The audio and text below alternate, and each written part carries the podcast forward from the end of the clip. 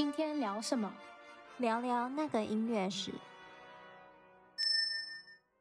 嗨，大家好，我是如敏，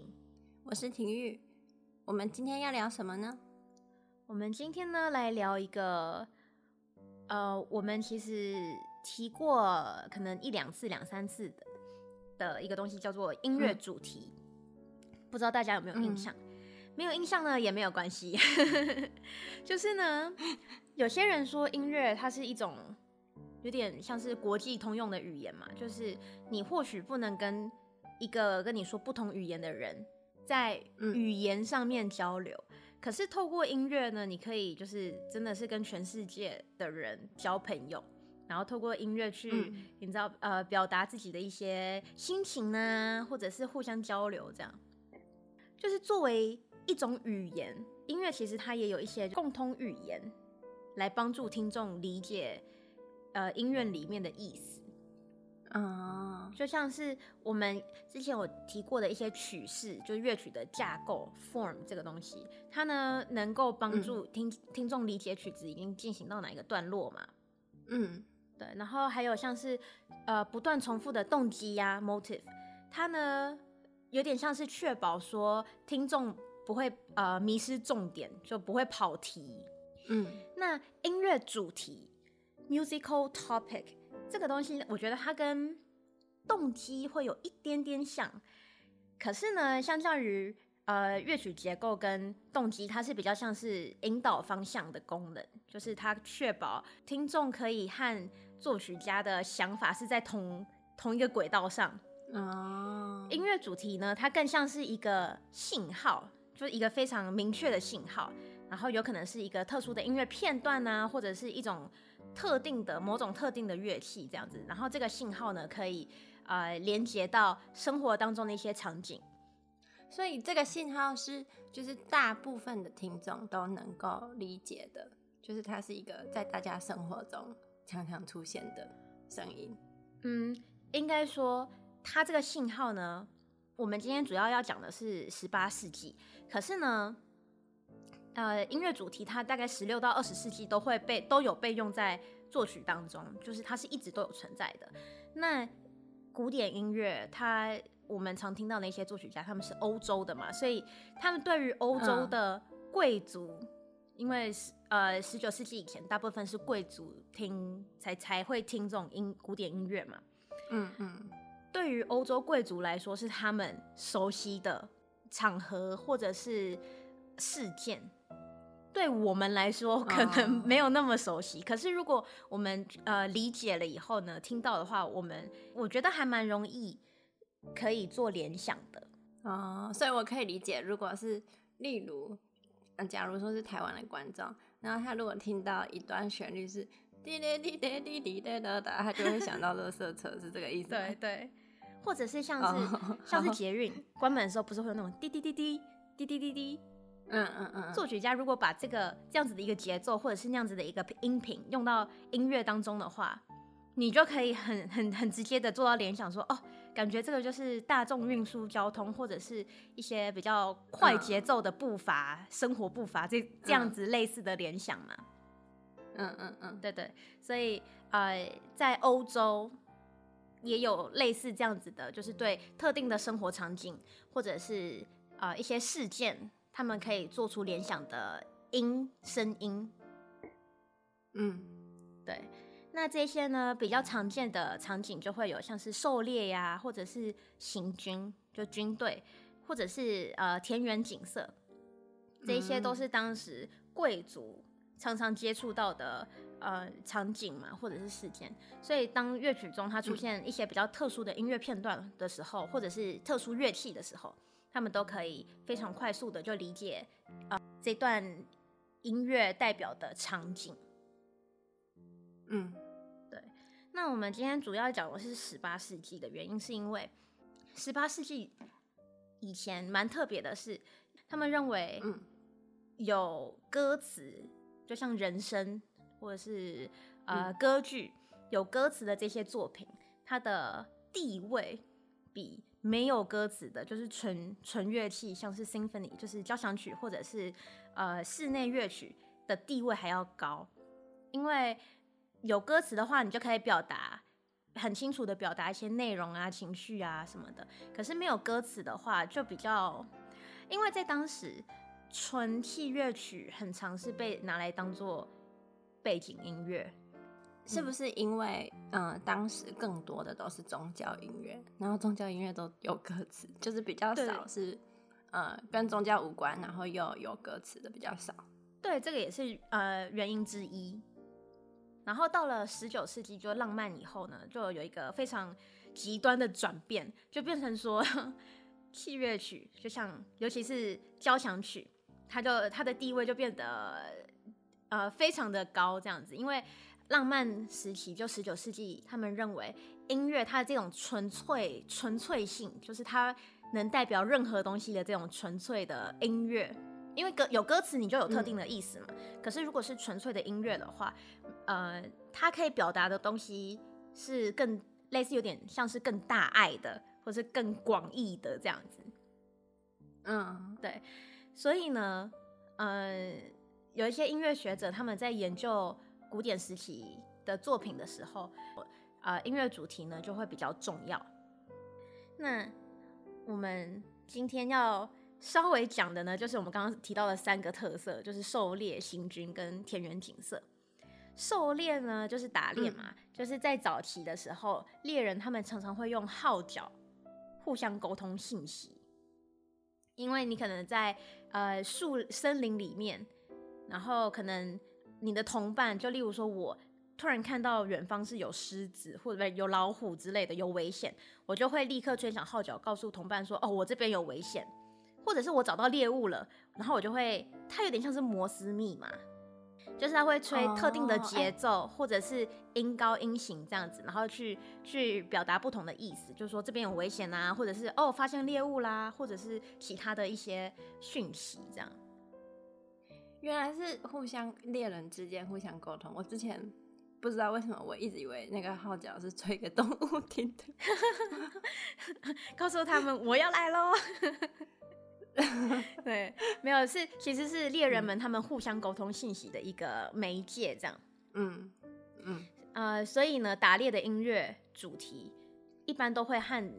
呃吹响的这个号角相关。然后这个呢，虽然叫号角，嗯、它其实它叫 hunting horn，就是打猎、嗯、打猎的号角。那这个号角呢，其实就是现在法国号的前身，嗯，就是那种只能吹呃泛泛音列的那种。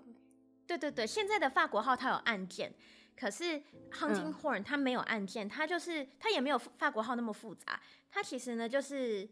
呃一个管子，然后接上一个号嘴嘛。嗯，然后它的管子呢，通常会是弯成一个圆形的。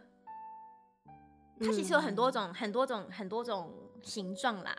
不过蛮常见的话是弯成一个圆形的这样子。嗯、大家如果有兴趣想看照片的话，想看图片的话，可以去我们的网站上看。对，嗯，那因为呢，它没有它没有按键嘛，所以它只能吹泛音。嗯，嗯，这个呢，我们以后再详细一个解释。不过呢，简单来说，泛音呢就是比较简单的，它会是三度，就哆咪嗦这样子，就它比较轻，它可以、嗯、还可以吹出其他的音，可是比较自然，然后简单的话，它就是吹出哆咪嗦这样三度的音程。所以法国号跟三度音程，它就会跟打猎的这个 idea，就是这个这个这个主题，就会产产生联想。那大家给大家听一个、嗯、一个片段，这个片段呢是 Leopold Mozart，就是我们熟悉的那个小天才莫扎特他的父亲 Leopold Mozart 他的一一首交响曲，然后它的开头呢就有非常非常清楚的，就是像这样子的一个打猎的一个信号啊，给大家听听看，嗯。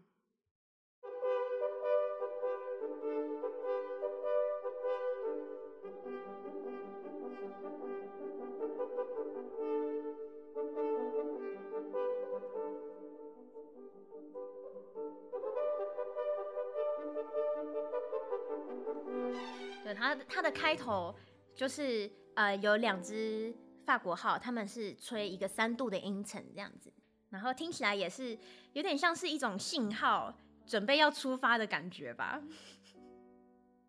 对，然后第二个音乐主题也是很常见的音乐主题呢，就是跟军队相关。那十八世纪以前的军队行军，跟我们现在想象中那种整齐划一、踢正步的那种行军列队有很大的差别。就当当时候啊，行军大部分指的是列队行进，就只是大家一个军队列队嘛，然后一起一起一起行进这样子而已。他并没有对。呃，步伐有非常严格的要求，就不会要求说一定要非常整齐啊，或者是一定要踩在拍子上啊什么的。哦。Oh. 但是，呃，这么大的一个军队，总是要要想办法来指挥嘛。他们就会用，嗯，呃，用鼓或者是小号来指示军队前进，然后走快一点，或者是走慢一点，然后后来才慢慢的发展出军乐队，就我们现在看到那种 marching band。或者是在乐队行进的时候有配乐的这样子的一个概念，是后来才发展出来的。像军乐队大部分都是管乐比较多，是为了比较好听得见吗？这个呢，嗯，这是原因之一。不过这会有点离题，我们以后再详细的讲解。好 它其实跟当时奥特曼、奥图曼进攻欧洲有一个。有一些关联，就当时他们把土耳其，就是我们常常听到那个土耳其进行曲，他把土耳其的一些军乐的，嗯、呃，像乐器啊，或者是概念带进带进欧洲。对，所以其实我们这个以后可以详细的 做一集解释。嗯 March March 就是进行曲这这个这个主题。嗯、不过我们今天要讲的只是一个音乐的小片段，或者是一个特特别的信号，不是整首曲子。嗯、因为像进行曲，它有非常明确的一个特色嘛，它有它的风格。对。可是如果像是一个乐章直接叫进进行曲的话，我们就知道这个乐章其实就是军队跟军队有关。但是如果在一个曲、嗯、一个一首乐曲里面，你听到一个小小的片段，我们今天只是要讲那个小小的片段听到的。如果听到，例如说使用鼓啊或小鼓或者是呃小号的话，有可能会是在讲说，哦，这边其实可能是在暗示说这边有军队啊，或者是一个行军的一个概念。嗯，对。那它呢，除了乐器之外，还有另外一个特色是，因为你要你要你要走路嘛，它是配合军队在走路这样子的一个乐曲。所以它的速度呢，一个可能是它的速度不会太快，而且通常是二拍、二二拍或四四拍。就因为三拍子的话，你走路就会变左右左，左右左。人只有两只脚，对，就会跛脚。对，然后它的鼓点，嗯、我提到这个是因为它的鼓，它不会是打很复杂的节奏，通常可能就是打在一三拍，或者是就是打四分音符，打打打打这样子而已。它不是很复杂的鼓点，嗯、对。嗯、然后小号的话呢，它乍听之下跟刚刚那个打猎的法国号的这个信号有点像，就他们是都是铜管乐器，嗯、而且呃用的也都是三度的音程，就是一样的一样的理由，就是小号它那个呢也是没有按键的。然后它的，嗯、它就有点像是法国号的那个 hunting horn 一样，因为没有按键，所以它也是只能用泛音嘛，嗯、所以就是也是使用三度的音程。可是，可是，嗯，小号跟法国号的那个打猎信号不一样的是，它在小号在三度的音程上，它加上了呃双吐或者是三吐的演奏技巧。双吐跟三吐呢，它其实就是呃一口气。然后，呃，它用舌头不同的位置去切断那个气流，所以它可以更快速的，然后产生非常清晰的颗粒的音符，这样子，就是它是一种演奏技巧啦，可以让让管乐乐器更快的去演奏一些比较细碎的小音符。那嗯，小号的话，就是这个跟军队相关的这个音乐主题，乐谱上它大概会记载成短短长。或者是短短短长这样子的一个节奏形态，然后也是嗯，给大家听一小段。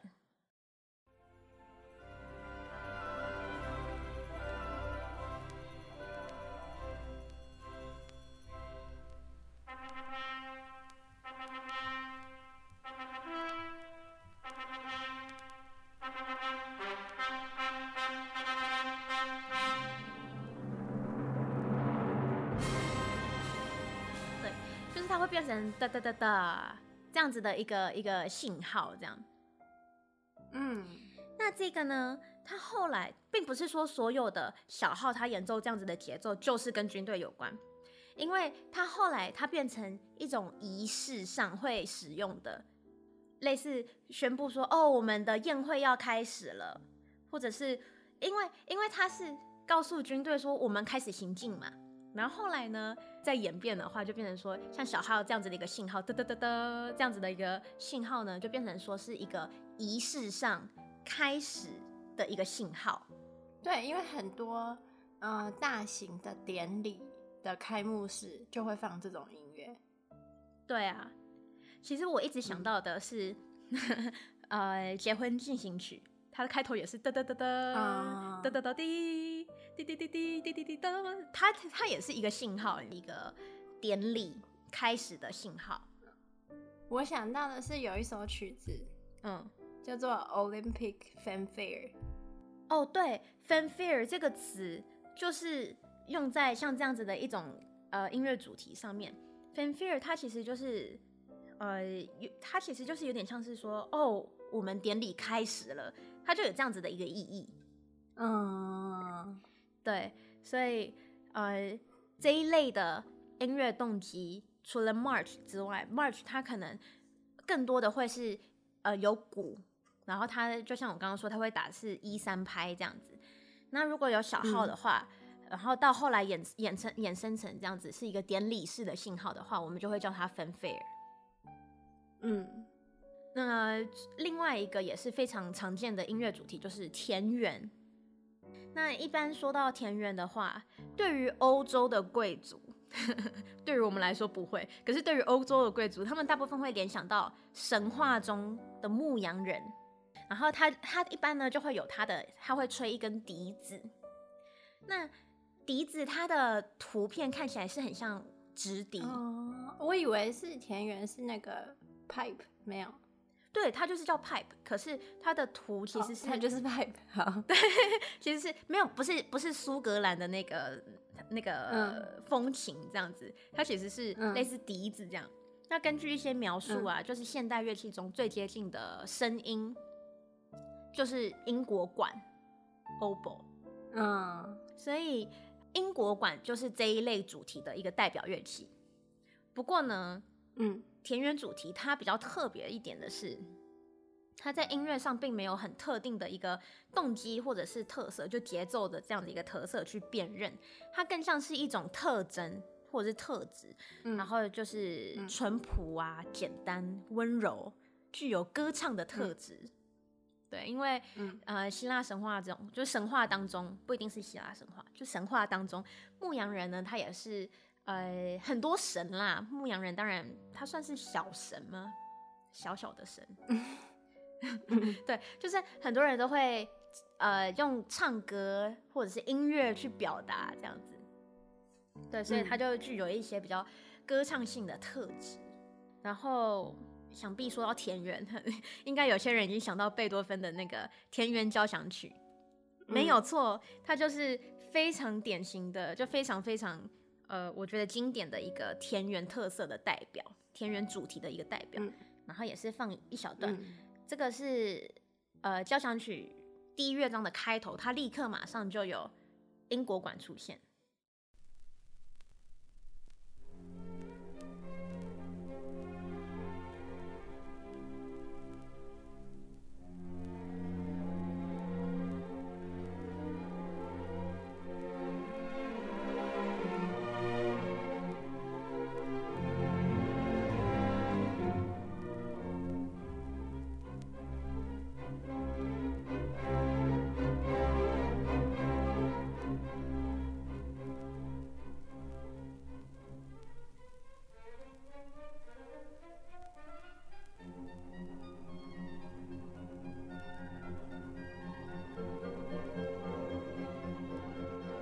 觉得音乐上来说的话，它就是有一种非常轻松的的感觉，对，不复杂。我想到的是那个，虽然那个好像没有英国馆，还是有，我不太记得，就是那个魔戒里面，每次哈比人出现，他们那个小村庄就 The Shire，每次都会出现一段就是他们的主题的旋律，然后也是非常的就是简单，然后它听起来就很善良的那种音乐。对，就是这个其实就是一种田园的一种特色。嗯，可是并不是一定要有英国馆，它才是田园主题。只是英国馆的话，它是一个蛮蛮经典的。一个特色去辨别说这个是不是一个田园主题？嗯，我觉得这个真的是就是怎么讲，人类之间有的默契，因为就是它它就是它的特征，就是像你讲，就是淳朴简单，但它没有一个特定的什么拍子啊或者什么乐器，但是你听到的时候，你就会自己去联想到。嗯，对。其实呢，像这样子的音乐主题还有还还有很多很多。但是因为时间的关系，我们不能每一个都非常详细的呃介绍。但我挑了这三个，是我觉得我们很常听到，嗯、然后也比较容易去辨别。嗯、我刚刚举的例子都是交响曲啦，当然一些乐器乐曲的话，它就是出现像是我刚刚说的哒哒哒哒这样子的一个节奏音型呢，或者是三度，它就是它可能是呃一个音程，然后是三度的音程的话。就有可能会是像是一开始说的那个打猎的音乐主题，那那一些的话就会因为没有乐器之分啦，所以可能大家辨别的话就会稍微困难一点点。不过相信，嗯，我今天介绍完这三个特色以后，大家听到类似的片段的时候，可能也可以联想到我们今天说的这三个主题。对，嗯，那我们就下周见啦，好，拜拜。拜拜。